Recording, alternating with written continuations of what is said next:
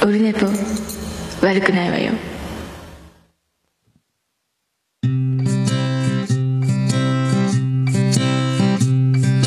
1時間目が終わった後寝ぼけ眼でやってきた。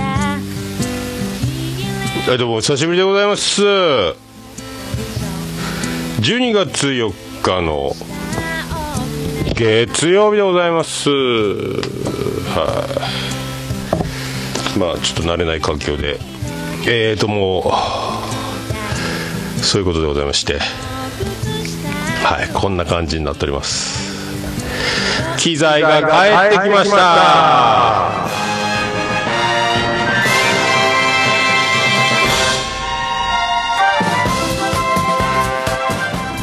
えー、どうも徳光和夫です。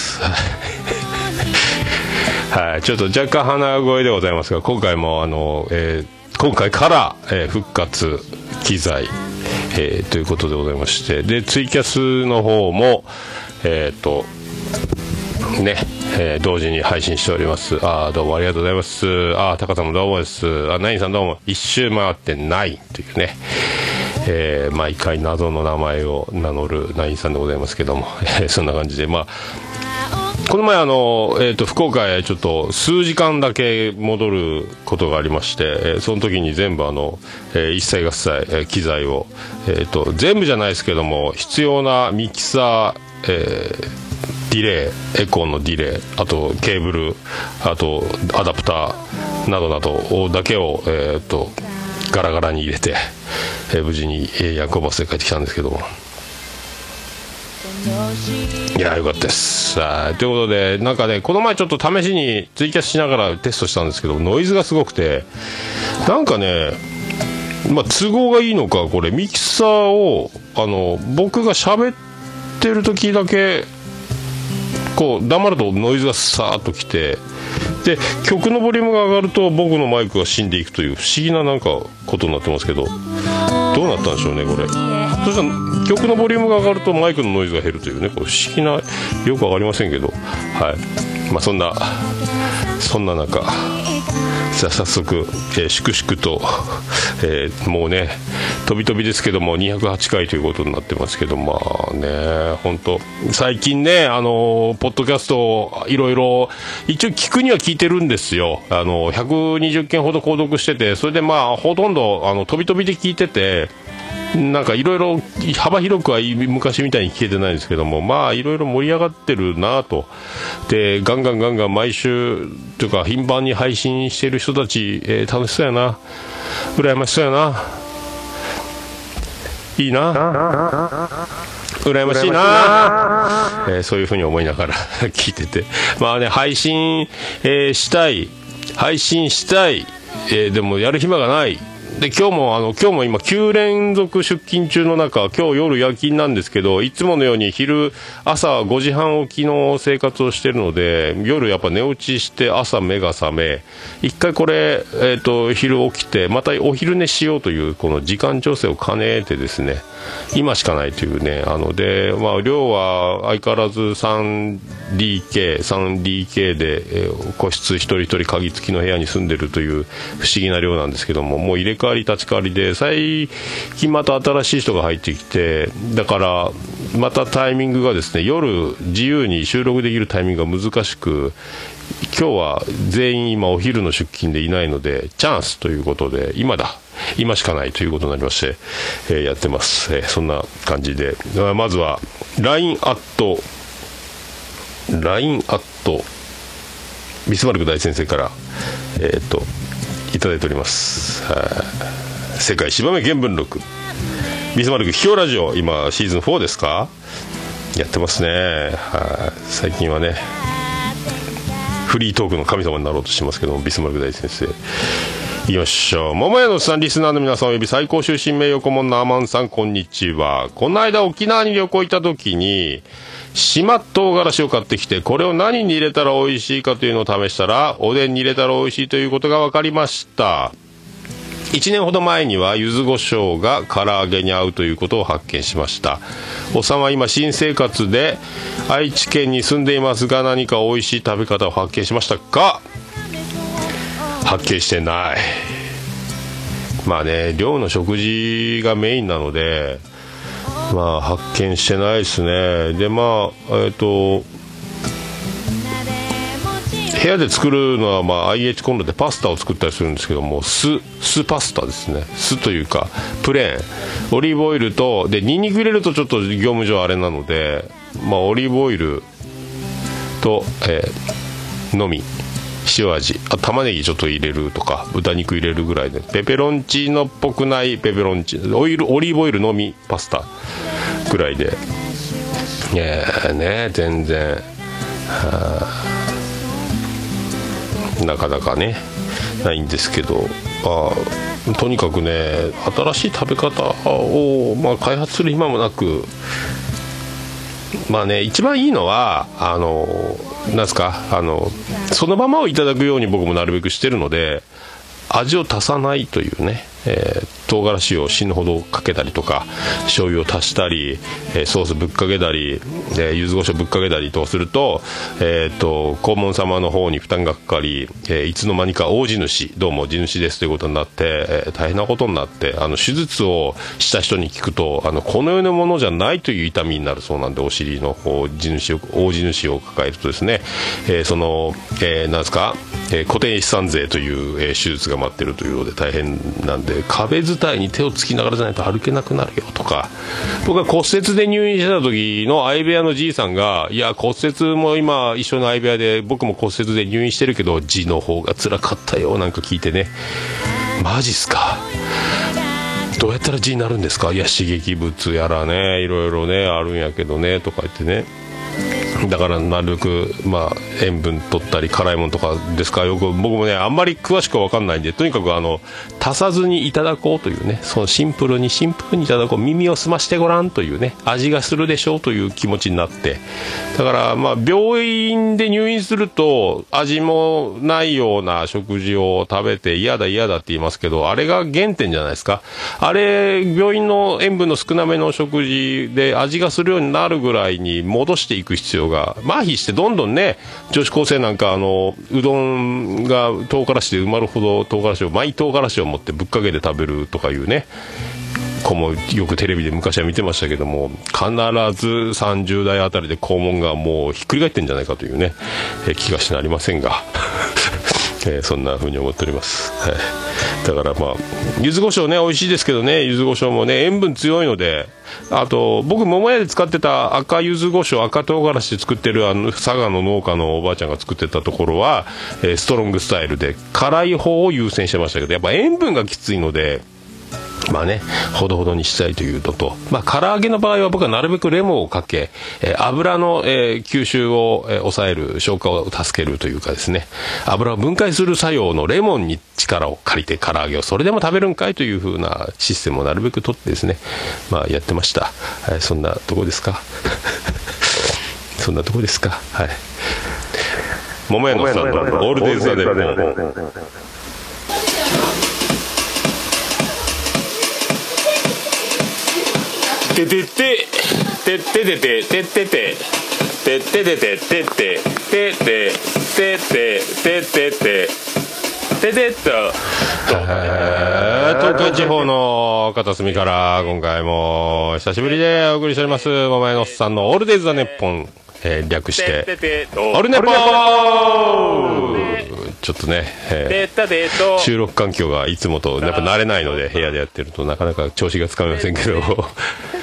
オルネポオルネポ言うてますけどあのお久しぶりの方はご存知だと思いますけどもあのね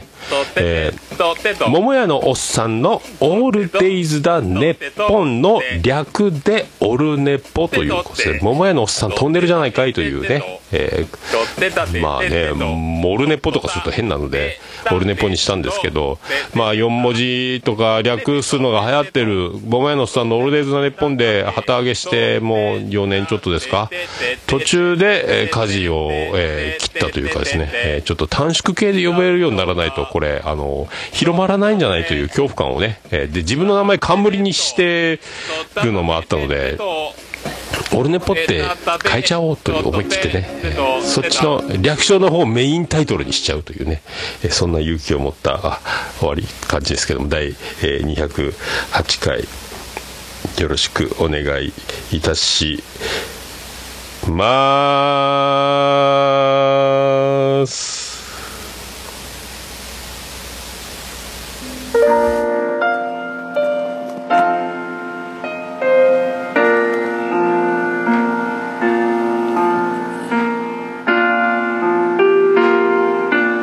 畑清。ビート清。氷川きよし西川き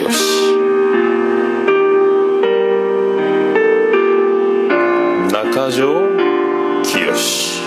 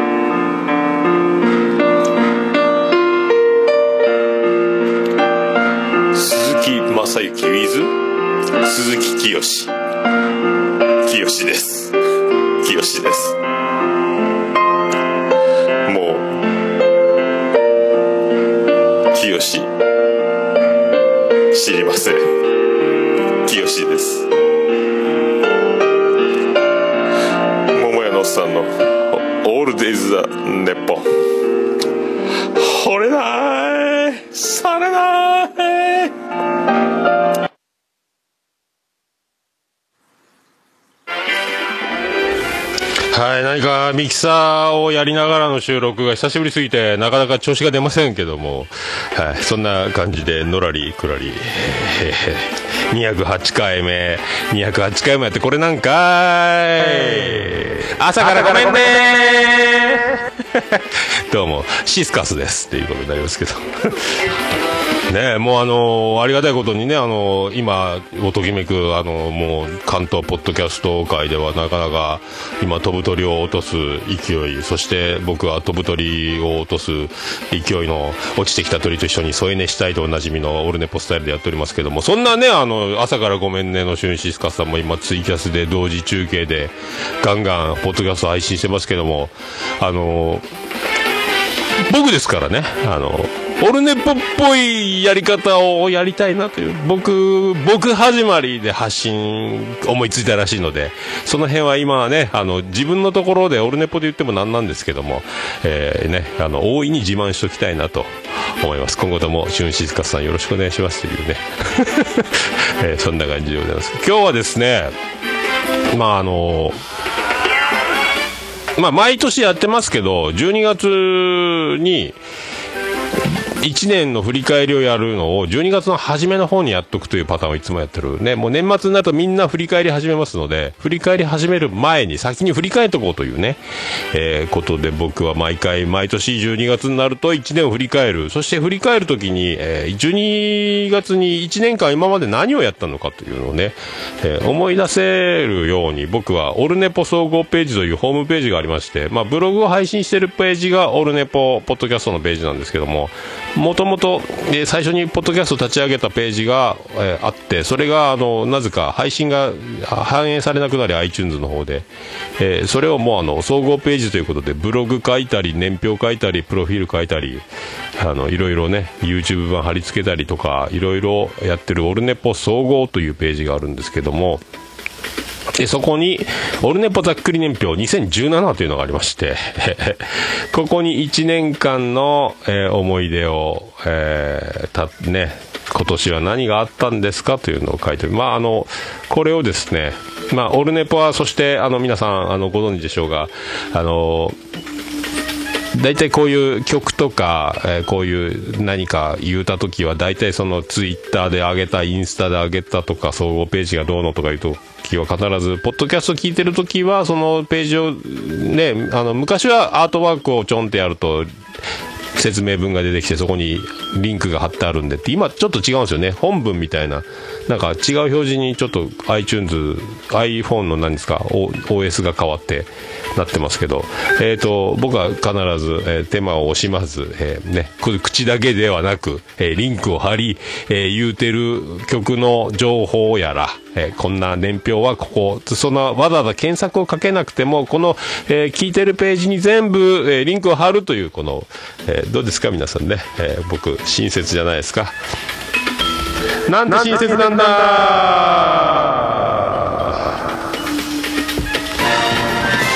まあそれだけが。どうも徳光和夫です、えー難しいなこれね。えっ、と今 iPhone の画面がね全部消えてしまって。あそうだ。ねこれ画面となんかありましたよね、えー明るさ表示じゃないか。自動ロックなしにしてつけっぱなしにしとかなきゃいけないですね。はいそういうね。なんかいろいろやると思い出しますけどそんなことありましたね。まあそんな年表あと年表をもとにですねまあそんな割とあるか？今年はねまあまあ言うても激動の、えー激動の1年になりましたので、えーね激動の中やっておりますけどももうね今、えー東海地方愛知県の片隅からお送りしているというねあの福岡市東区前松原亀田交差点の、えーとこからやっていたのが急にね、えーこうなりましたけども。まあね、そうあとちょっと振り返っていこうかなと思います。はい。まあ、そして今日、時事的なことと言いますか、あね。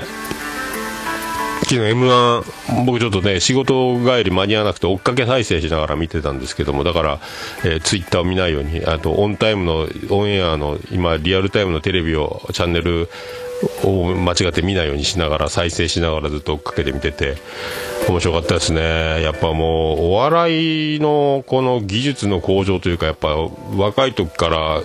DVD 見たり動画見たりで研究してるというか、バラエティーがもう、ね、いろいろもう小さい時から板についてるというかね、もう今、えーそれふ振る？とか、いじってんだろう？とか、お笑い用語をね、ボケるだ、突っ込むだとか、回すとか、裏回しとかね、あの、みんなでこういろいろ、こう芸人さんの、えー専門用語みたいな、業界用語みたいなことがもう一般の方にも浸透し、で、そういう裏技というか、芸人さんの気持ちを喋ることが笑いのエンターテインメントの一つになっているというか、そういうのもあるので、みんなお笑い通になってしまいているというか、お笑いにみんな強い。もう幼い時からカラオケがある時代、僕らはカラオケボックス、電車のコンテナでカラオケを歌い、えー自分で録音した曲を聴いて愕然とするという、俺こんなに歌下手だったのかから始まりましたけど、今は若い時から、幼い時から、歌を歌ってるので、みんなそこそこ歌がうまいというね。で、はたまたヒップホップじゃラップじゃになると、ラップなんか歌えちゃうというね。もう僕らからすれば、リンダリンダでみんなで飛び跳ねて、レーザージュークのレーザーディスクが音飛びし、え曲が止まってシーンとなるというぐらいな高校時代を送ってましたけども、中学時代もね。今そういうこともなくね、えーカラオケの、えーでっかいパネルで頭を殴り、えー血が頭からパックリ割れ、ね、ホチキスで縫わなきゃいけない力士も出てくる時代になりましたので、違うなと、僕らは歌本でしたのでね、歌本で殴っても頭はパックリなかなか割るのは角をちゃんとヒットさせなきゃいけないから難しかったですね、当時はね。えーそんなことも思いますけど。そんなだから歌もね、上手になるかの、みんな上手いですもんね、そこそこね。ラップからなんから歌えるし。だからお笑いに関してもそんなね、やっぱもう英才教育というか、もう刷り込みが昔とね、ねドリフ、ひょうきん族にテレビにかじりついてた僕らからすると、今、バラエティーじゃひな壇だとかね、芸人さんがたくさんいろんなね、ニュースのコメンテーターやったり、レポートやったり、とにかくロケやったり、芸人さんの幅が広いので、本出したり映画作ったりねもうだからやっぱ笑いというものの凄さがね当たり前になってるのでその中もう出尽くした感がある中の m 1のところでまだこの技あるかみたいなねあのえー、1周、2周、3周回って、キングオブコントのニャンコスターみたいな言葉ありますし、もうすごいな。そんな中で昨日はやっぱトロさんもすごいなというね。みんな面白かったですけどね、ぜ誰も滑らないっていうのがやっぱ、すごいよね。で、あの、南海キャンディーズ山里亮太の不毛な議論で、トロサーモン久保田が出た時に、やっぱ、クズ芸人っぷりがすごくてめっちゃ面白かったんでこの人この人がテレビにフィットした時はすげえ面白いんだろうなというのはありましたけどネタもやっぱあのかっちり作るという中に脱力系というかねあのふざけた感じがやっぱ面白いかったですよねやっぱね。ああいうね、あの、がむしゃらに、なんですか、あの、150キロ投げるために、150キロ投げる型を持って、プロ野球に入って、ガンガン直球で攻めながら、直球で攻めながら、その直球も打ち返されるようになってきたときに、えー、緩い球を織り交ぜたり、変化球が裏をかいたりとかすると、そういうね、あの、ふざけてんじゃねえぞ、みたいな、こう、脱力する、やっぱの、最初から極めてない人が脱力すると、のとは違う。極めるために死ぬほど頑張った人たちが脱力する時の凄さったらこれを一般人が真似ると悪ふざけにしかなりませんけどもやっぱその辺のうまさがねあとやっぱラジオでそのくずっぷりのエピソードがめっちゃ面白かったしあとあの即興ラップがめちゃめちゃトロさんも久保田うまいのでこういうのねあの相方火花のなんかにも出てたらしいですね僕ちょっと見てないんですけどもでだからやっぱ今時代についにフィットしてきたか久保田さんね。あの昔はあの風俗のアナウンスキャバクラのとかあの風俗のあのポンビキとかアナウンスのものまねとかもやってたんでもうとにかくねくずっぷりがエピソードがすごいんでこれ今から面白いでしょうね。時事ネタもその本当ね昨日も危ないやついっぱい放り込んでたしやっぱこういうこうハラハラする。今ねコンプライアンスだあの自主規制だでテレビもいろいろごめんなさいごめんなさいと謝罪するなんかああいうまたね危なっかしい、まあ、だから山ちゃんの同期っていうのはそのウーマンラッシュは村本さんもいますしとにかくあのクズ芸人山ちゃんがクズっぷりで売ってたのがもうクズだけじゃということで今もねどんどんどんどん MC レギュラーも増えあの世代すごいっすね。キングコング同期世代ですか、えー、すごいっすよね。キングコングだったっけ？同期な多分そうだったかな。すごいよな。なんかやっぱ時代のタイミングというのがね、神様ありがとうとか、オージーザスとか、久保田さん言ってましたけど、やっぱこういうタイミングというかね、やっぱね、いつか順番が回ってくるというのが、こう、なんかもう、これね、昔からもう決まってたんだろうが、この結果を手にするまではねやっぱいろいろ疑ったりとかいろいろあるんでしょうけど面白かったですね。面白かったわめっちゃ、えー、あとねあの雷の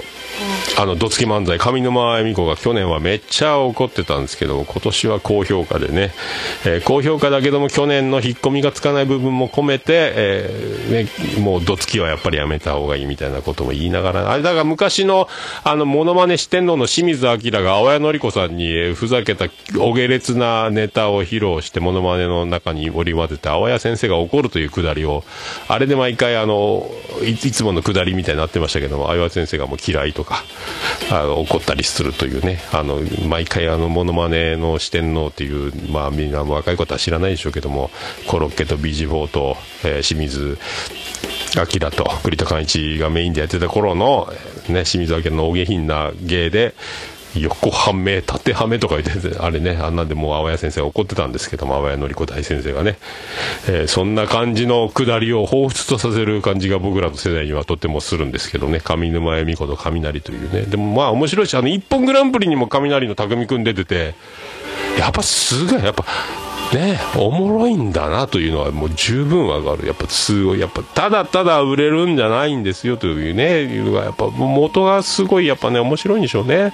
芸人さんすげえなというね、やっぱ一般人の、えクラスで面白い、学校で一番面白いっていう人たちがみんなね、テレビで芸人さん目指して集まってきて、それでまたさらにそこから上り詰めるわけですから、一般人の俺って面白いだろうというレベルとは格段に違うというのは、まあ、ね、えー、やっぱものすごく分かりますね、えー、そんな、え、日々を過ごしております。これ年表振り返れるのか、え、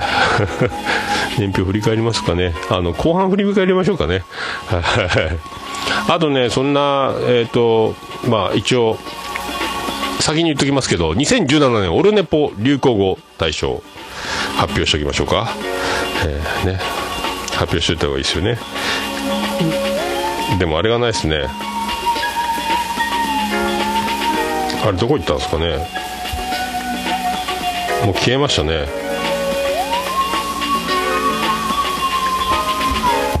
まあいいや。まあ今年もオルネポ流行語大賞はジョニーです。ありがとうございます。はい、今年もオルネポ流行語大賞はジョニーということで。よろしくお願いします毎回毎年もう殿堂入りも近いですけどねずっとジョニーを使うというもう中わかんないですけどもジョニーを使いますね。どうしてもジョニーというのを語尾につけたら僕の中では成立するのでツイッターとかではよく使いますけども。はい。でまあ相変わらず、えー、と体重は8キロぐらい減りてるので急に痩せて急に痩せると皮が余って首の皮がしわしわになってタルタルになってるので今あの風呂上がりは顔に顔も保湿のクリームを塗ってるんですけど首まで塗るようにしまして、えーなんとかねなんとかしようとしてるんですがやっぱ首がもうやっぱ急にしわしわですね89キロが今80キロ台 80. 点何キロから、えー、とうんこが出ない日目のご飯食べた後ぐらいは83キロ台ぐらいですか。これを行ったり来たりしてるので、えーねどうしましょうという、のと、まあ、こんな、ことで過ごしながら。あともう一つ発表しておくのは、えー長女ブレンダーがですねなんか外国人と結婚したいって言うんですよね。マジかよというね。でなんか英会話を今あの保育士目指して大学生活を送ってるんですけどなんか英会話も積極的に、えー、と習っててで英会話スクールのパーティーかなんか行ったらしいんですけどもあの僕と妻ジェニファーと長女ブレンダーの、あのだけのまあ、我が家の首脳会談的な、えー、LINE グループがあるんですけども、そこに写真が4枚ぐらいパパパパーンと送ってきて、外国人と結婚したいっていうね、えーね、えーその文面とともに写真が4枚パパパパーンって送ってきたのが、その英会話スクールのパーティーらしき催しで、えー外人の男とのツーショット3枚、えー女の子とのツーショットを1枚、えースリーショットか、えー送ってきて、なんだよと。外人3枚と顔寄せ合って、顔寄せてないかな、まあ、自撮り風のツーショット、男3人の写真を送られてきた、えー父親の俺の身にもなってみろ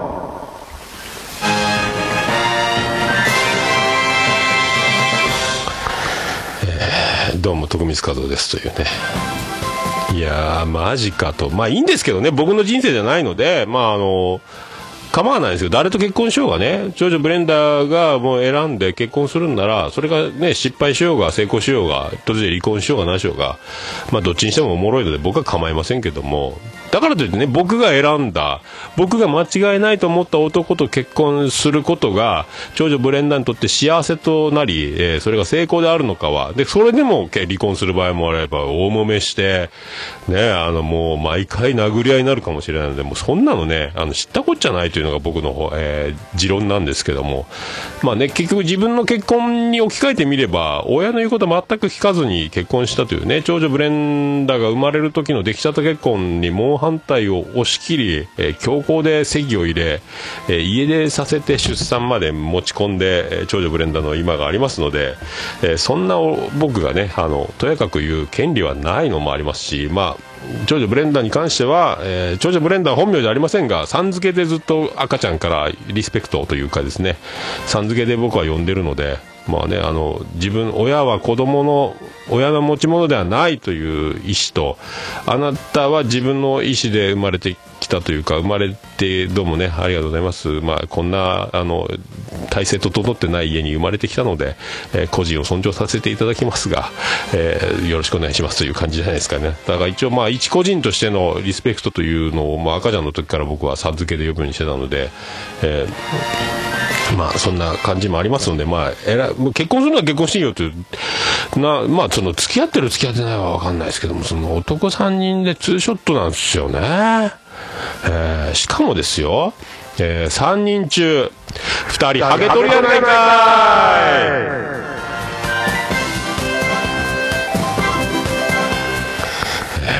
2人もハゲとるんですよ3人のうちスキンヘッド、えーもうなんていいだっていう。どうする長女ブレンダー19歳。ねえ平成10年に生まれ。外国人と結婚したいといいツーショットの3枚中外国人の男、えー3人中2人がもうスキンヘッドでハゲを、えー攻めたハゲじゃなく逃げたハゲと僕は言ってますけどね。あの今ね。あのトレンディエンジェルの斎藤さんのようにあのああいうハゲを見せるのが攻めたハゲ、えーバイキング小峠さんのようにスキンヘッドにしてハゲをごまかすのを逃げたハゲという今ジャンルになってますけども逃げたハゲ、えーね、えーツイキャスが消えましたのでまあそういうふうに、えー今ツイキャス送信しましたけど、まあ、逃げたハゲスキンヘッド2人。でもう一人はあの髪はあるんですけども、えー前髪の具合がどうもあの石田一世状態やないかい、えーそんな気がしてます。はい。あれでこもう来てるぞ。あのね。そんな気がしておりますよ。なんかだからもうえー、3人ともハゲるやないかっていうね。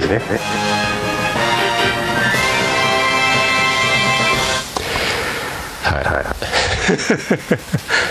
えーだからねまあハゲるでしょう。ハゲると思いますよ、えーまあ、3人ともハゲなんで、でね、あのちょうどブレンダの LINE のアイコンが、そのハゲてない方、石田一世張りのあの不安定な前髪のツーショットがアイコンになってるので、どういうことですか？お前、付き合ってらせんべえな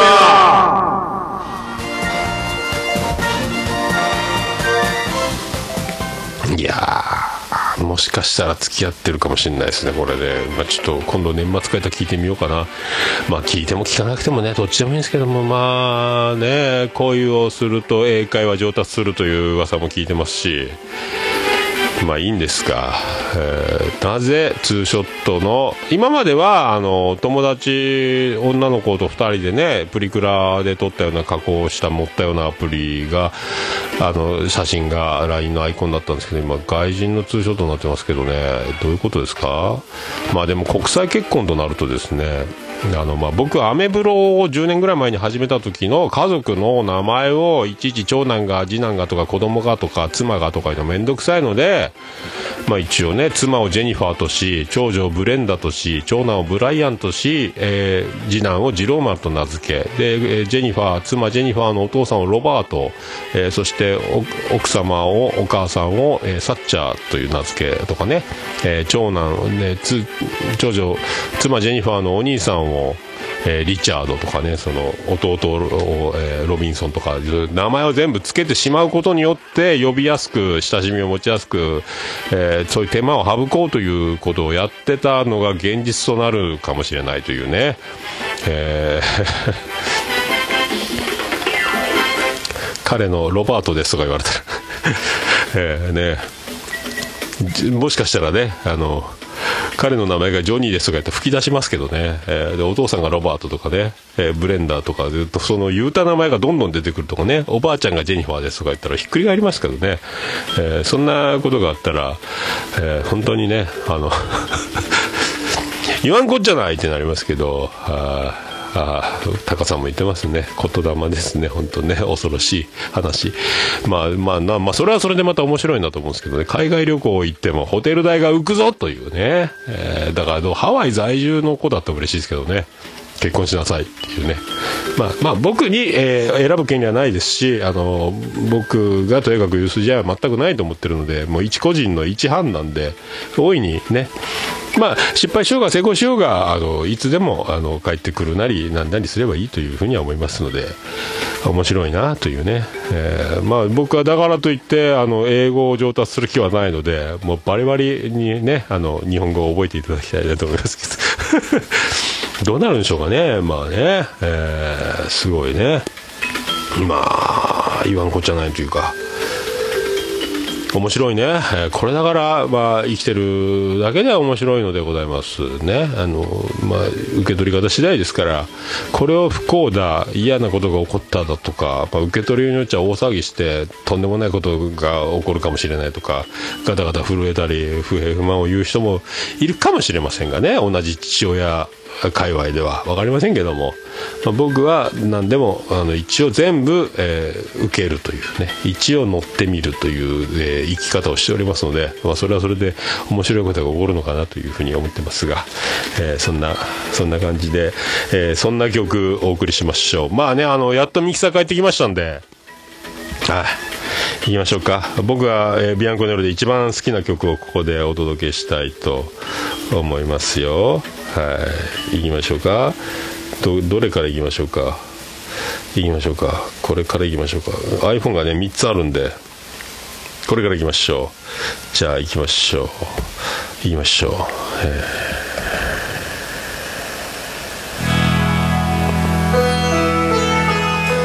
はい、行きましょう。えービアンコネロで「うららかラッカ一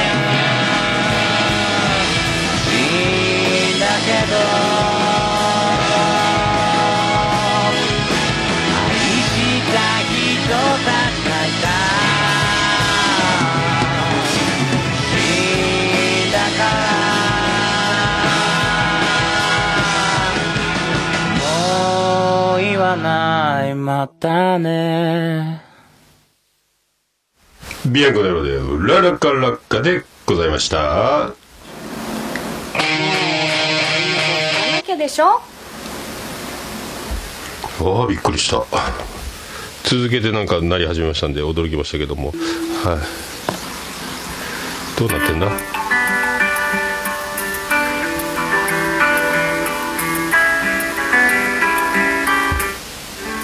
なんか操作がよくわかりませんけど、あーあの、お送りします。オルネポ第208回でございます。ツイキャスの方も同時にやっております。ありがとうございます。ありがとうございます。あの、本編というかね、あの、忘れておりましたけど、忘れておりましたというか、遅れまして、えー今ね、リンク、ツイキャスの方、ツイッターの方には流しましたけども、オルネポざっくり年表、えー、2017年ざっくり振り返ります。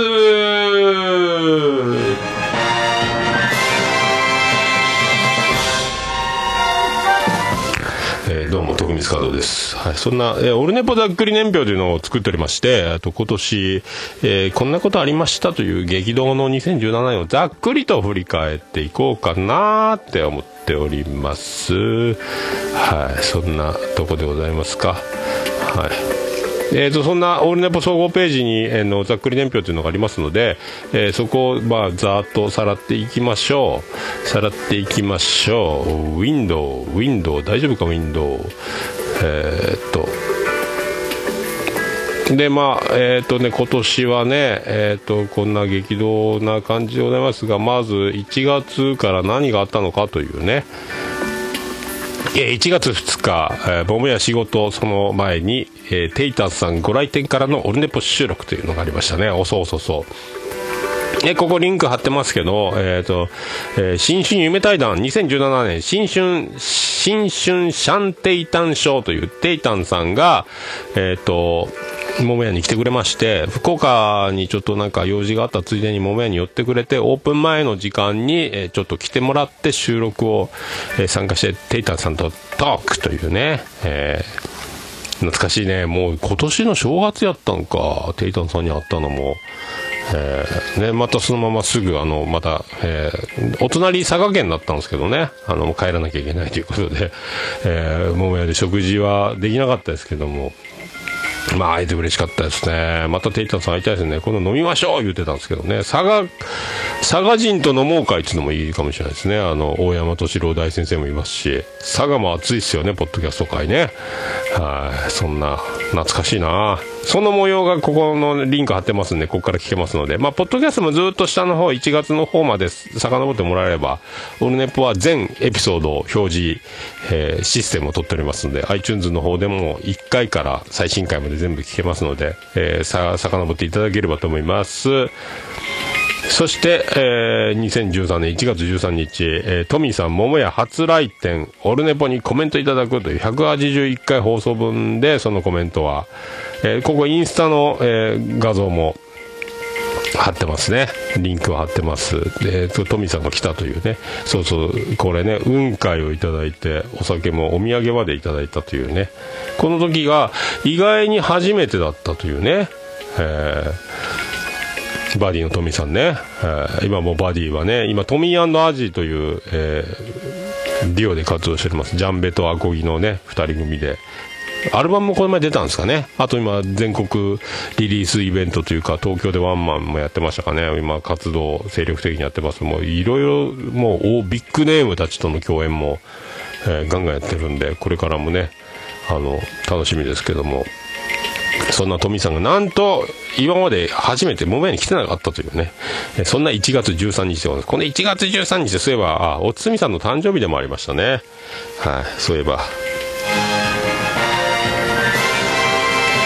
えー遅れに遅れてやっと40え44歳になったのか？ね、今年僕45歳なんで、一ね、学年早生まれの特権ですか？えーで、あとですね、1月15日がワードプレスがアップロードできなくなり、オルネポ音源アップロード事務局を立ち上げ、その後、えー20日に、えー iTunes 登録して、ポッドキャスト化というね、えーついでにポッドキャストにしちゃえという、これだから中でワードプレスまたかというね、これ、オルネポポッドキャストのホームページから、えー音声ファイルを貼り付けても iTunes に反映されないという事態が何日か続き、これ1ヶ月ぐらい続いたんかな。で、結局シーサーブログでアップロードした音源を、えー貼って、でそしたら配信できたのかな？で、ついでに、だそのページを iTunes 化して、一応番組持っとこうという、まあそういうふうにしたんですけど、まあそれも、これもね、あの、そういうインスタの画像から、えー一応リンク貼っておりますんで、あのね、見、たい方は見てください。まあ今はまた回復して現状通りになってますけどね。えーそれと、まず2月2日、先週から痛み出した胃痛からのピロリ菌と似たような、えー痛みでビビり胃カメラ2年連続2回目飲むも異常なし、めでたしめでたしという、これもまた画像も添付しておりますけど、そうそう、この頃か2月か、胃がめっちゃ痛くなって、びっくりして、またピロリ菌かと思って、あの時の苦しさと一緒だなと思って、そう、何もないですよという、気のせいかいっていう。やっぱね、あの、ピロリ菌のせいで胃の粘膜が薄くなってるので、デリケートになりやすい、痛みやすいことはあるよというふうに、そうなんかいというね。えーそんなことですね。で、2月14日、えービキャミツ最終回発表、そして配信というね、こうビキャミツ、美脚と三つ編みのときめく放送局が終わっちゃったというのが2月14日ですね。えー驚きましたね。あの飛ぶ鳥を落とすね、あの、ガールズトークの今もうね、本当アズオとなき今、ここビキャミツか言ってた時にね、もう今はまたラブリー、ラブリー、ラブリスがやってますね、ラブリスが、ラブリーストーリーですか、葵さんが一人でやってる回ね。えーそれが2月14日ですか。えーそして2月16日、えー、ダゲな時間最終回配信。ここでまた驚きですよね。こう立て続けにみんなロスが、ロスがすごいということになりましたけどね。ダゲな時間、今はまあちょいちょいね、あの、あの、なんですか、定期性を持たず不定期で、ね、あの、この前もあの、100人規模の、えトークイベントもやったりとか、ちょいちょいは出てるので、で、いろんな番組のゲスト的なものも出たりとか、まあ、そのラフにはなってきてるね。千葉県さんもツイキャスでカラオケをやったりとか、あの、露出はちょいちょいあるので、皆さんもそんなにロス感はね、今だいぶ減ってきてるのかなと思いますけど、この2月16日にだけな時間が終わりましたね。えー大阪人の一般人のポッドキャストというね、あの、お化け番組ですけども、その時の最終回で、もめのさんありがとうございますって名前出たぞという、それだけの自慢を兼ねて、ここに貼ってます。ありがとうございます。そして2月22日、えー福岡旅行中のピアノマンに久しぶりに会う、呼子でイカ、そしてい、ありがとうピアノマンスペシャルということで、えー186回放送分、ここリンク貼ってます。はい、収録。はい。で、これ、見えないラジオのおなじみ、あの、大スターピアノマンが、えー福岡に来たので、ちょっとオープン前に会おうやというね。で、呼子まで、福岡なのに呼子まで、佐賀の呼子まで車飛ばして、えイカの生き作りを食べて帰ってくる。まあ、その車中にいろんな、あんな話、こんな話、えーポッドキャストトーク、えーマジかピアノマンというね。まだね、ネタバレできない。ネタバレが発表されたら、なるほどね、というね、あの、もやしチャレンジ、えー僕が教えてもらってるんですけど、そうだったんか、絶対わからんわ、っていうね、えーピアノマンすげえな、やっぱ。今ね、あの、笑う金魚ちゃん、笑い金魚ちゃんだったかなあの、爆笑問題カーボーイでおなじみの、あの、すごいハガキ職人、えっ、と、M1 グランプリって、ハガキ職人グランプリ、メール1グランプリでもエントリーしたこと、出たことが、アンケイヨっていうすごいハガキ職人がいて、その方が今、えっ、と、芸人さんとラジオやってるんですけどね、ポッドキャスト、笑い金魚ちゃんだったかな。で、そこ、ピアノマン交流があるみたいに、さすがはがき職人でもおなじみ、ピアノマンで、あの、アルコピースの方でいろいろね、ネタ読まれたりしてる、すごいんですけど、で、で、その笑い金魚ちゃんはもう本当にあの有名なラジオネ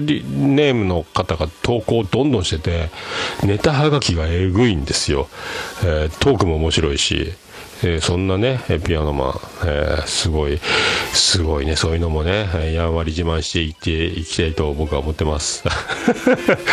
えー自慢ばっかりになります。はい。で、2月26日でございますけど、えー私の中では揺るがぬ素人三大ポッドキャストの番組で一つである、えー正しいように見えるのおすすめポッドキャストページに掲載されるというね。そう。あの見えないラジオもページリニューアルで、えーとサイト引っ越しで新しいアカウントからの iTunes 配信という風になりましてそこでポッドキャスト紹介するページを作ったんでというので僕も載せていただきました。はいありがたいっすよね。はい。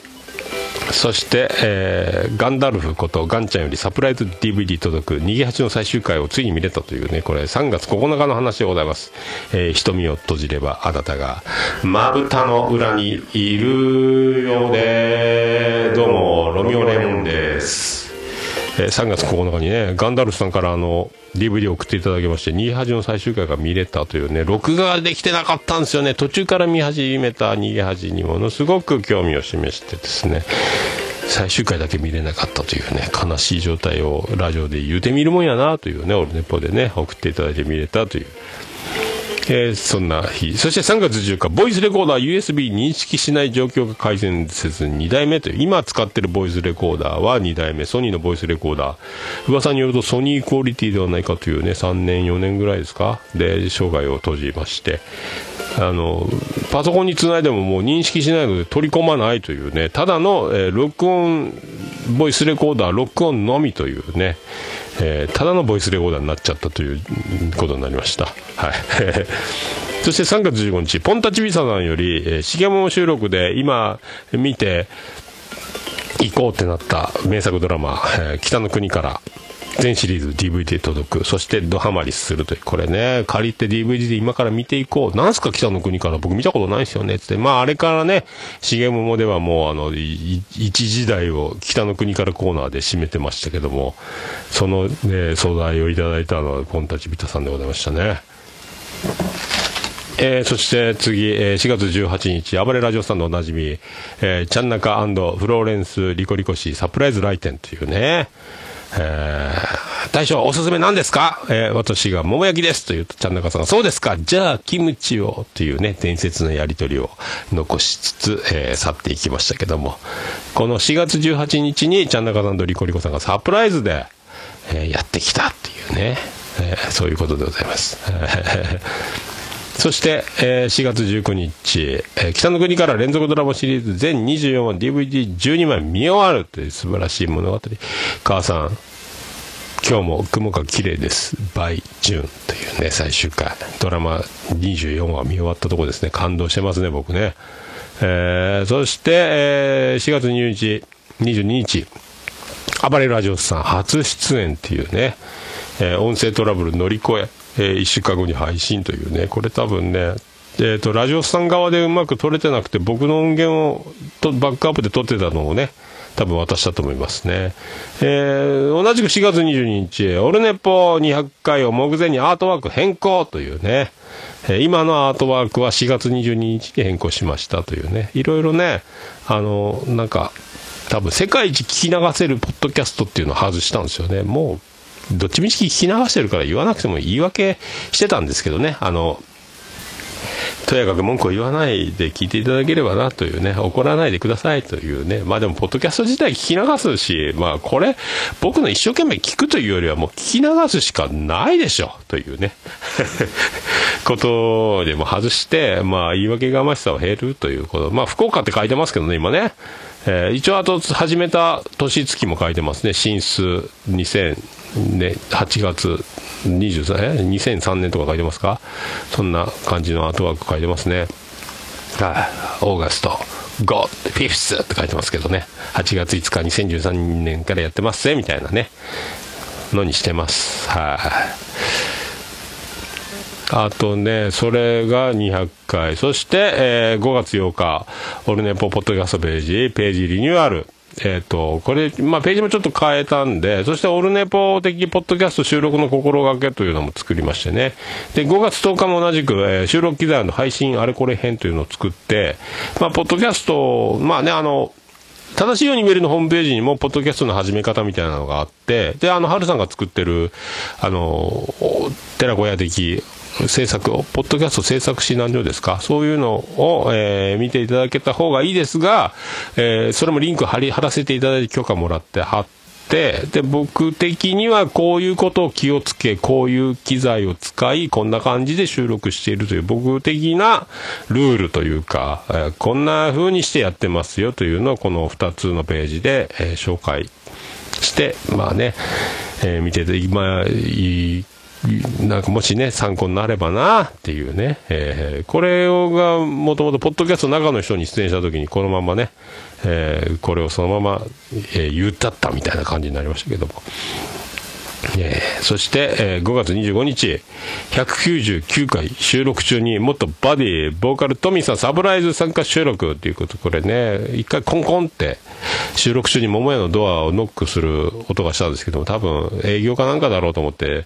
あの、知らん顔して収録してて、で、曲を流してる時に、もう一回携帯見たら、メールが来てて、今近くにいますって、あ、トミーさんやったんや、というね。慌てて、じゃあどうぞって入れて、そこからトークを収録したというね。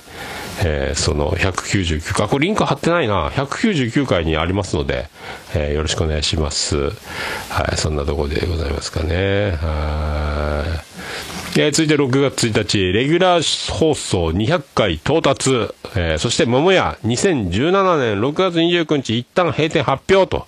えー7月以降不定期配信へということ、放送終了後の17時に桃屋ホームページ、Facebook ページ、Twitter、Instagram で桃屋のね、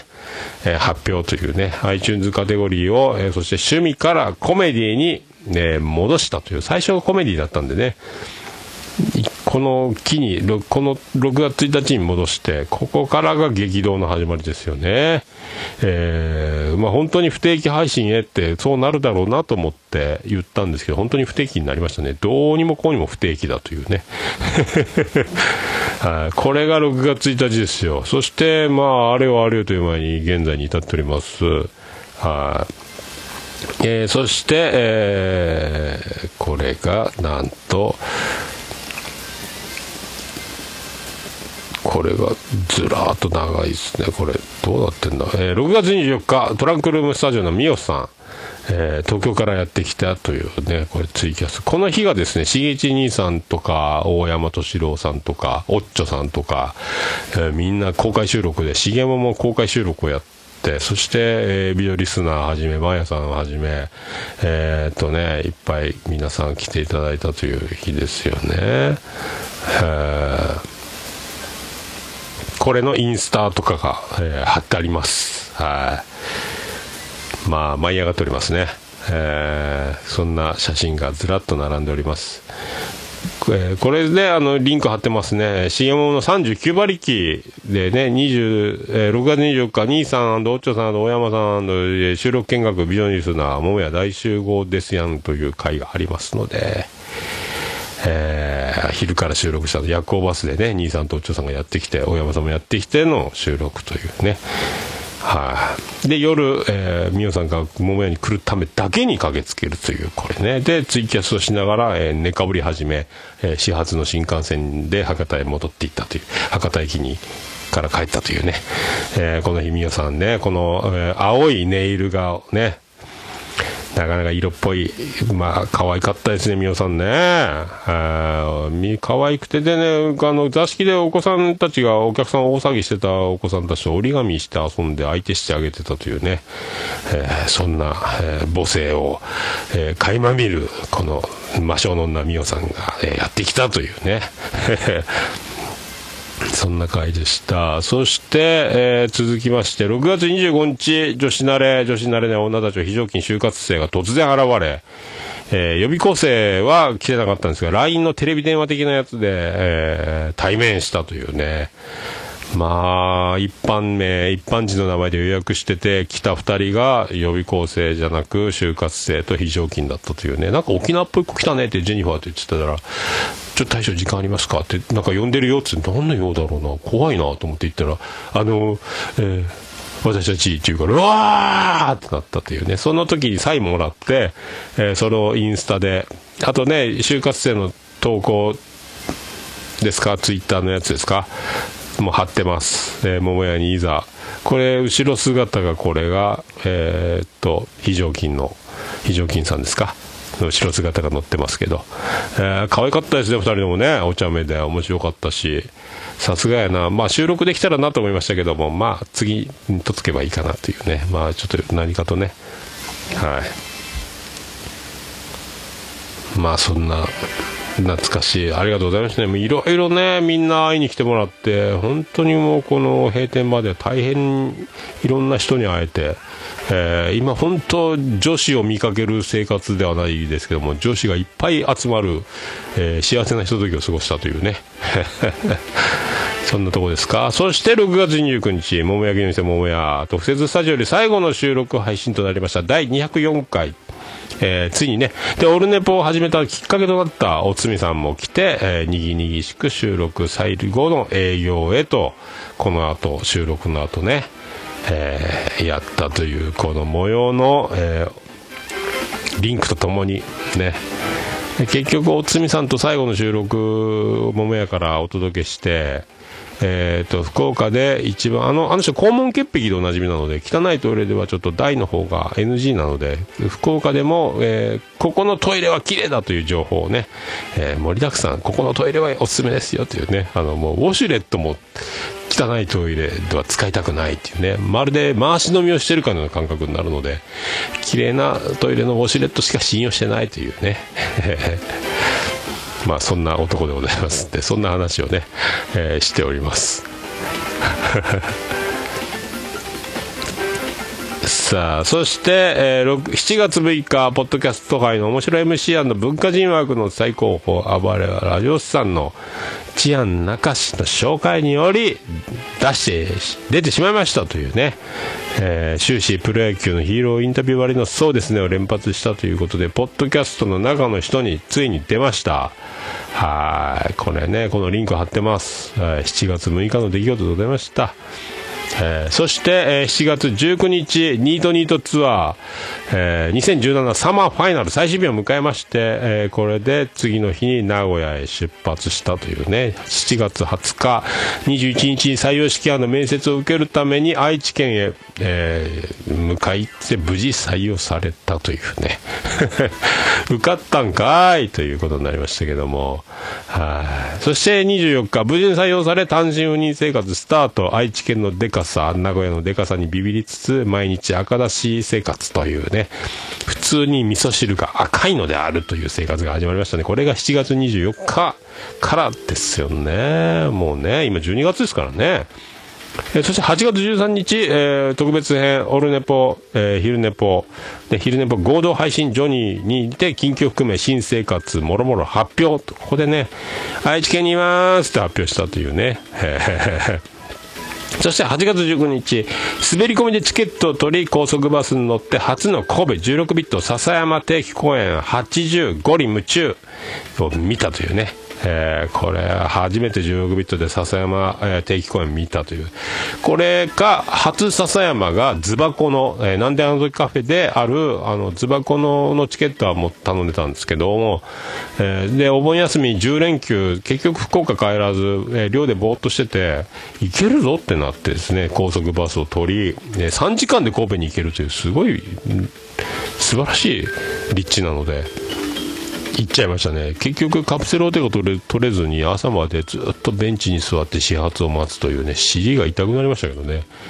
まあここで、えーアンコールにてまさかのステージに上がって各駅停車を演奏し演奏に参加し笹山ギターを弾くことになってそして笹山沢田信也氏、えー共演を果たしてしまうというね。えーツイキャスの中継の笹山さんのライブのコメントでもいろいろ応援いただいて嬉しい限りでございましたけど、この模様は、えー昼寝ぽ、えー連休明け、勤労前ジョニーで8月21日の分リンク貼ってますけど、ここで発表してますね。ビビりましたね。えーステージに上げられ、各駅停車を聞いてたら、えー感想の部分で笹山さんが止まり、えーリズムを取り、上がってこいってなって、で、あの、ね。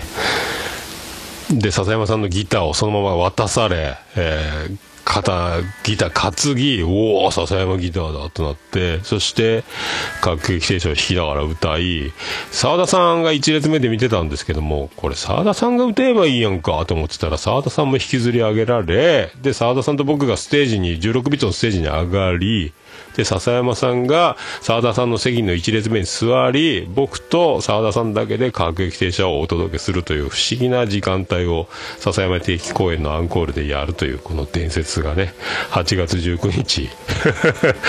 ありがとうございましたね。えー、そして8月31日、初なんで、あなんであの時カフェへ行く最終日だったレギュラーモーニング営業ひらめぐさんの人間病院店千秋楽、そしてキーポンさんでおなじみなんであの時 FM 公開収録というすげえタイミングを持ってる、えー、タイミング持ってる男、僕、ね、いっぱいになるということで、この模様の写真と、貼っております。そして、徳松市、綾子大市、イラメグさん、そして、あの、妄想旅ラジオのタマさんね、えー、あと、ボイパの少年とおなじみの方に会いましたね。はい。タマさんも可愛かったですね。ひらめぐさんもチャーミングでしたね。えー、キーポンさんもね、あの、スタバママじゃない時は美人さんですからね。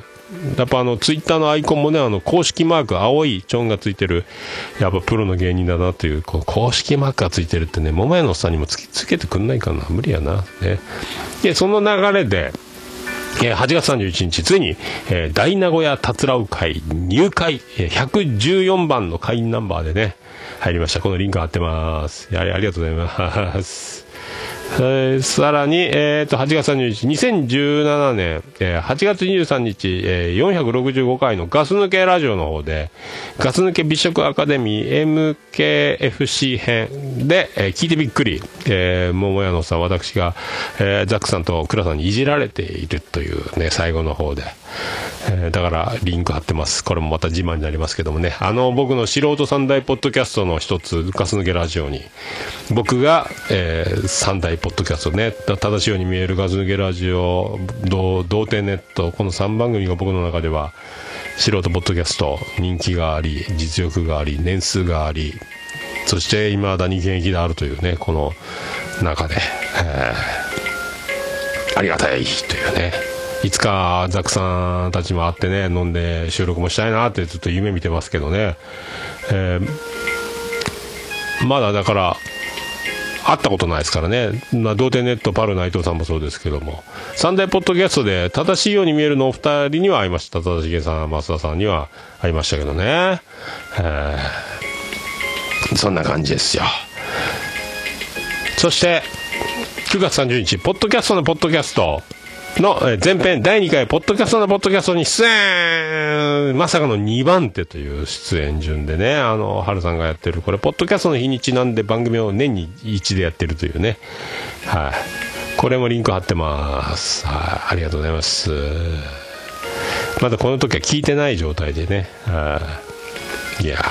この時もね、もうこの部屋の電波状況悪くて、今は改善しましたけど、ポケット Wi-Fi の入りが悪くて収録に大変ご迷惑をおかけしてね、今ね、あの、鉄のボールでパラボナアンテナ的にした中にポケット Wi-Fi を入れると、えー、1本とか2本しかなかった電波が、今満タンの4本立ってるポケット Wi-Fi になってますけどね、えー、今もね、3から4で推移してますけども、ありがたいですね。はい、そして10月2日ニナッチのそこのとこゲスト出演というね3人のゲストが出演する企画の3番目にね20回突破企画ボリューム3で登場させていただいておりますニナッチ。ありがとうございます。はい、こうね、あのー、多分ニナッチの進行上手には惚れ惚れしますけどね、あのー、僕はただ、ニナッチの、えー、番組構成、進行、ナイス MC を、え邪魔してるだけという感がものすごい否めませんけども、はい、まあそこのとこね、えそこのとこということでよろしくお願いします。ありがとうございました。そして10月10日、ポークサイドボーグの収録兼ツイキャスライブを聞いていたら、急遽参加させていただく流れとなり、びっくりジョニーという子供と、久しぶりのメックさんと、そして初対面のミヤさんと、えー、あとサイドガイドボスのタカさん、え楽しく、えー遅延トークをさせて遅延がすごかったんでこの時もねまだね改善してないので、えーそしてね近日ポッドキャスト配信予定ですよってなってますねこの時はね、えーこの前配信されてもう僕が偉そうに、えーやってるように聞こえてしまうあのねあの意地悪な、え先輩風な風を吹かしてる、え感じになってますけど、え大変あの恐縮しております。はい、ありがとうございました。で、僕、サイド僕終わっちゃいましたけどね、その後、ミヤさんの活躍たるやね、メックさんメックさんで、オトガメフェスでぶちかまし、やっぱ、ポークサイドポーク、日の当たる場所、4畳半からお届け、南国定まな定まない保存曲とかいろいろ書いて、何のことかよくわからないタイトルでツイキャスいつもやってて、曲を、ギターを弾いて作ったり歌ったりしてるんでしょうね。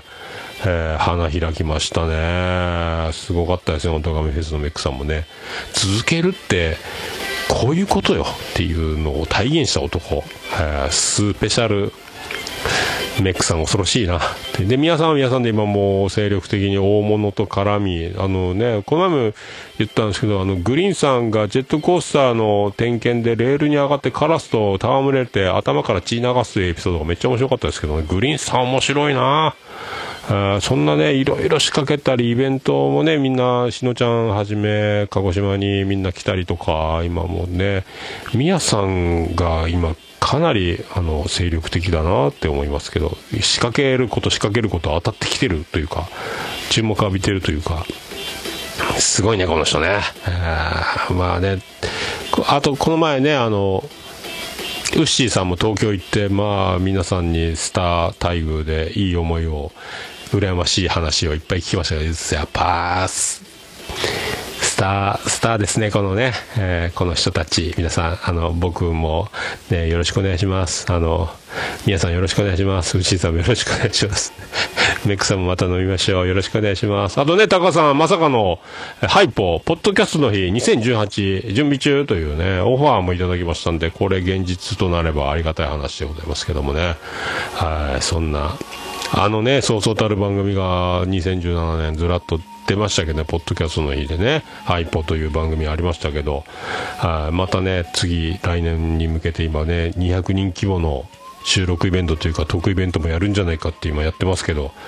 えーそれ見に行きたいですね。すごいいろいろ仕掛けてきますよ。この辺も含めて、ポッドキャスト、コンスタントに、こう、みんな元気に、どんどんやって、みんなは、羨ましいな、すげえなって思ってるところですけども、楽しそうやなっていうね。そして、えー、と、これが最新になります。最後ね。2017年10月29日、3年連続3回目の岡村隆史オールナイト日本歌謡祭 in 横浜アリーナ2017に参戦という、これもね、この前の回で、えー、と、内容はお伝えしております。えーね、えー第3回、岡村隆史オールナイト日本歌謡祭 in 横浜アリーナ台風22号にビビりましたスペシャルということで、第207回で前回、えー言っております。その画像をね、貼っております。そして、ステディさんに初めてサインを僕、色紙で人生初サイン書いちゃったというのも画像も載せてますけど、そんな1年でございますよ。はい。えーありがとうございますね。いやいやいやいや、激動ですね。まあ、ざっくりでこんな感じですから、ざっくりでね。えーまあ、また来年ももっとすごいことになるんじゃないかなっていうのも含め、まあ、極秘帰国をしたというところもありの、また来年も皆さんにね、ちょっとは、わ、びっくりしたっていうね、何やってんのおっさんっていうね。ねすごいねって言っていただければ、おもろいね、相変わらずっていうふうに言って、相変わらずいつも面白いみたいな言い方してんだよ、俺ね。えーいや、でもそういうふうになったらいいなと思ってますけども、はいありがとうございますね。はい以上、あの、ざっくり年表を振り返るということでございます。ありがとうございました。あでねあ。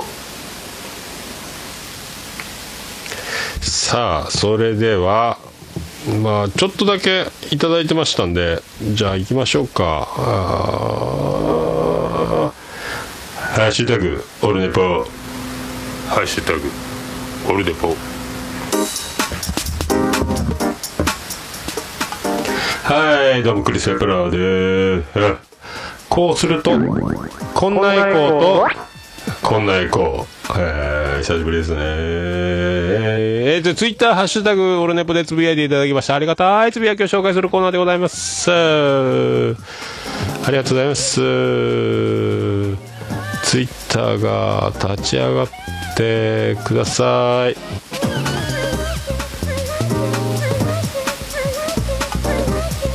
さあ行きましょう。新しい方から行きましょうか。えーっと、ハッシュタグオルネポ最新回。さあ、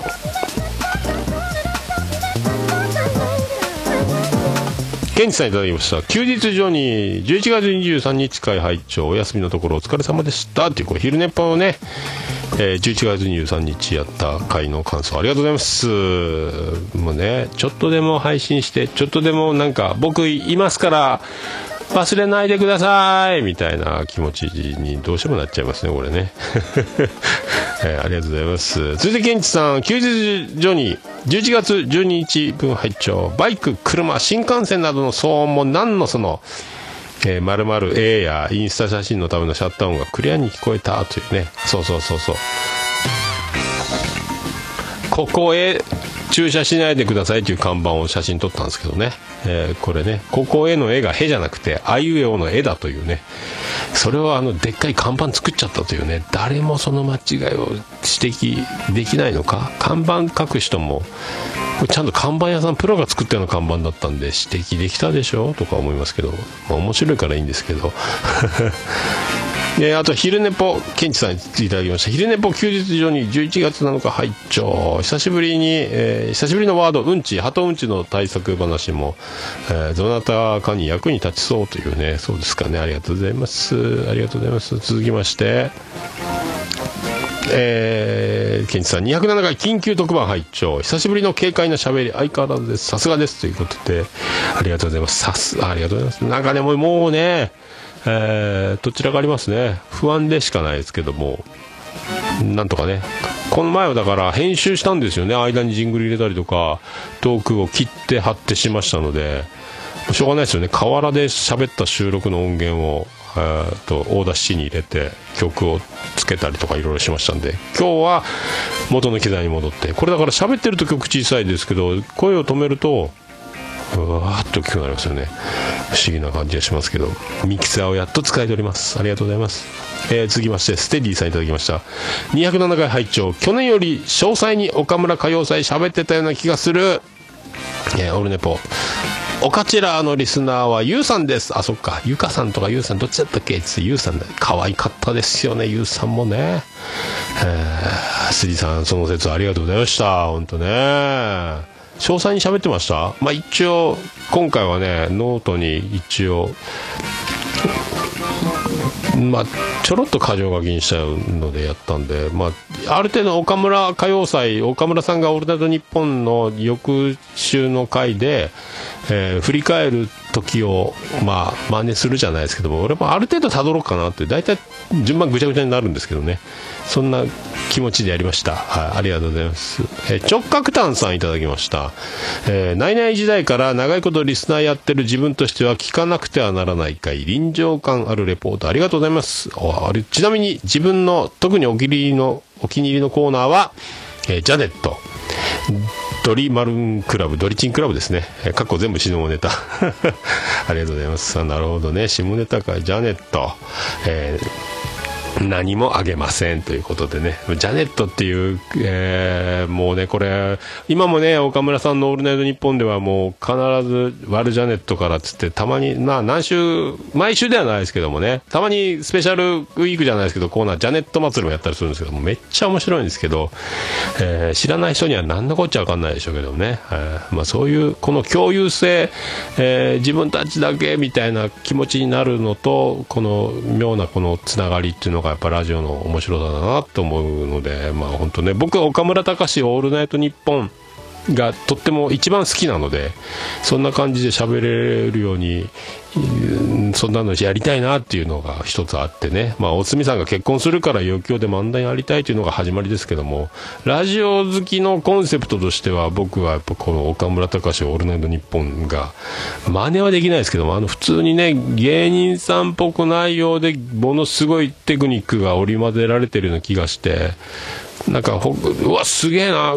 って思わせないで自然に聞けちゃうところ。でどんなゲストかどんなすげえ芸人が来てもやっぱりちゃんといじったり振ったりななんちゃんとうまいことでこう図式の作り方がうまいというかやっぱなんかやっぱこの人すげえなって思っちゃうんですよねやっぱね。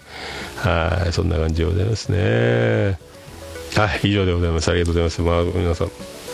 お気軽に「ハッシュタグオルネポ」でつぶやいていただければ、えー嬉しいございます。はい、私、大変喜びちょもらまん、マンモスレピでございます。ハッシュタグオルネポのコーナーでした。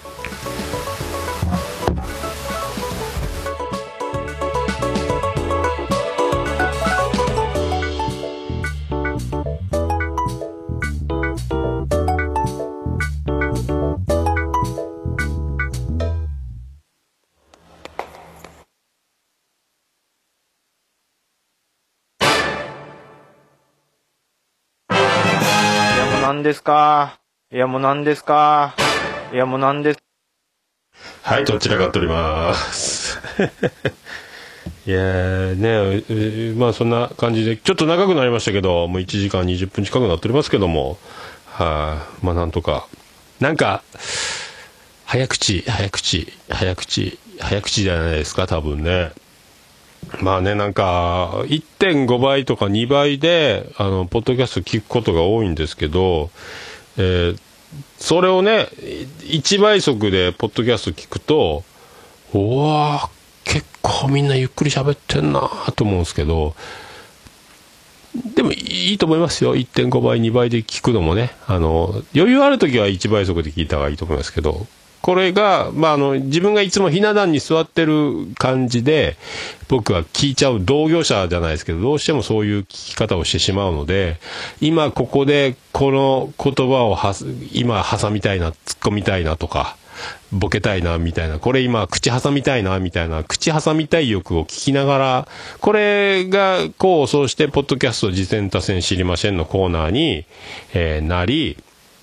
えーね、あんなとこ面白かった、こんなとこ面白かった、こんなんやないかいとか言いたいところがあって、そういうコーナーを作って、今ちょっとね、なかなかその、できませんけども、まあ、今度、まあ、やるとしても多分、募集できずに自分が感想を言うだけになっちゃうと思いますけど、そういうのを1.5倍、2倍速で聞くと、スピードラーニングじゃないですけども、ちょっとね、あの、もっとスピード速くなると、これ、悟空が戦う時、天下一武道会では重りを脱いだ時みたいな、あのね、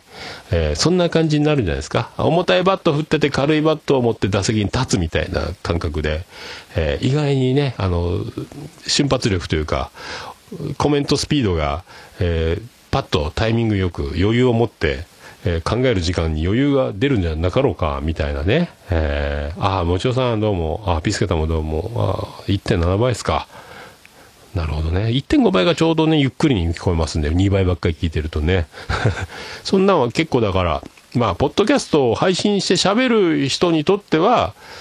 余裕、まあ、いろんな飲み会で楽しくトークする中にも、ちゃちゃ入れすぎて数が多すぎて、お前ばっかり喋るなってなるかもしれませんけども。まあね、そんな気がしております。はい。はい。エンディングです。ててて、てっててて、てってて、てっててて、てって、てって、てって、てて、てて、ててっと。はい、今回も東海町の片隅からお届けしました第208回オルネポでございます。えー今回はあのインスタグラム、オルネポ、ツイッターの連携やめて、桃屋のおっさんアカウントからの連携にしました。スペシャル、で8時間89分98秒でお送りしました。まあ、インスタね、あの、オルネポのツイッターアカウントと連携してたんですよ。で、フェイスブックと桃屋のおっさんのツイッターアカウントが連携してて、桃屋のおっさんでつぶやくと、フェイスブックにずっと連携してたんですけども、もうフェイスブックいいかなという、なんかもう福岡じゃないので、桃屋でもないので、あの、まあ、愛知県にいるとはみんなには言ってないようで言ってるようで言ってないようなところがあるので、え、今、福岡にいないのとかなるともうめんどくさい、めんどくせえなってなって、だからフェイスブックはちょっともう放置して、オルネポポッドキャストページとかは運用してますけども、まあ、個人はもうツイッターでいいんじゃないか、桃屋のさんで、みんな知ってるしなと思って、でね、オルネポで個人的ツイートが多くなってたりしたので、オルネポポッドキャストの番組ページのアカウントであるところも、まあ、真面目に僕も考えたという結果でございまして。じゃあ、もうあの、おっさんツイッターとインスタがつながり、フェイスブックはキリモエのおっさんアカウントからの個人的つぶやきで、オルネポはなるべく個人的はね、今の物量がすごかったんで、まあ番組アカウントなんかこれっていうね。まあ中の人は僕ならもう僕しかいないんで、まあどっちでもいいなと思っても、住み分けもクソもねえなっていうのはね、なんとなく最近真面目に、え考えつつそう思いましたので、えーそんな、そんな感じで、じゃあエンディングテーマいきましょう。いやー、これも久しぶりにかけられるようになりました。はい、帰ってきましたよ。はい。さあ、行きましょう。オルネポエンディングテーマでございます。バディで、星の下、星の上。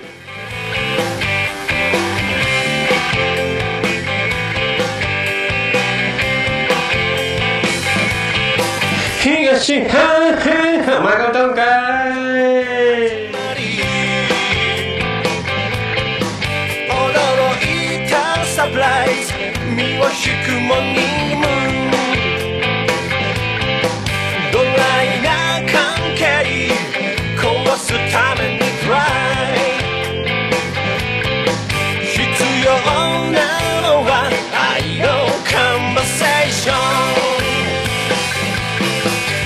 の下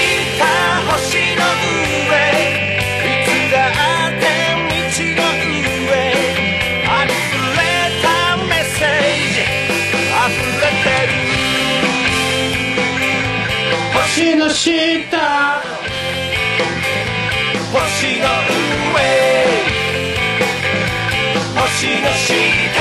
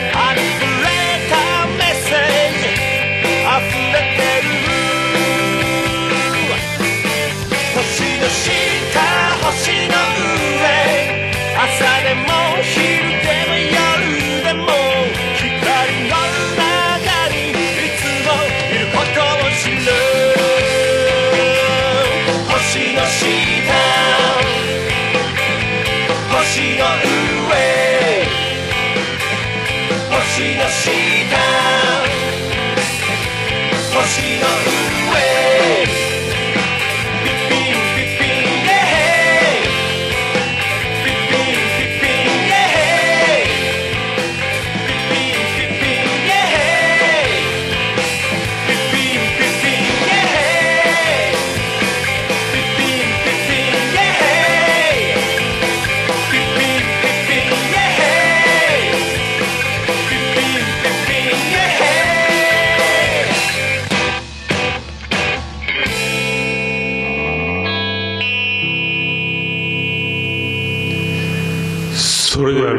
は皆さんまた夢でお会いしましょう。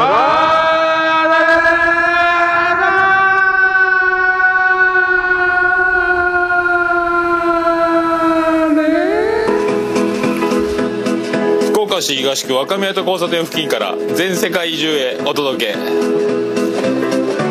桃屋のおっさんのオールディーズ・ザ・ネポー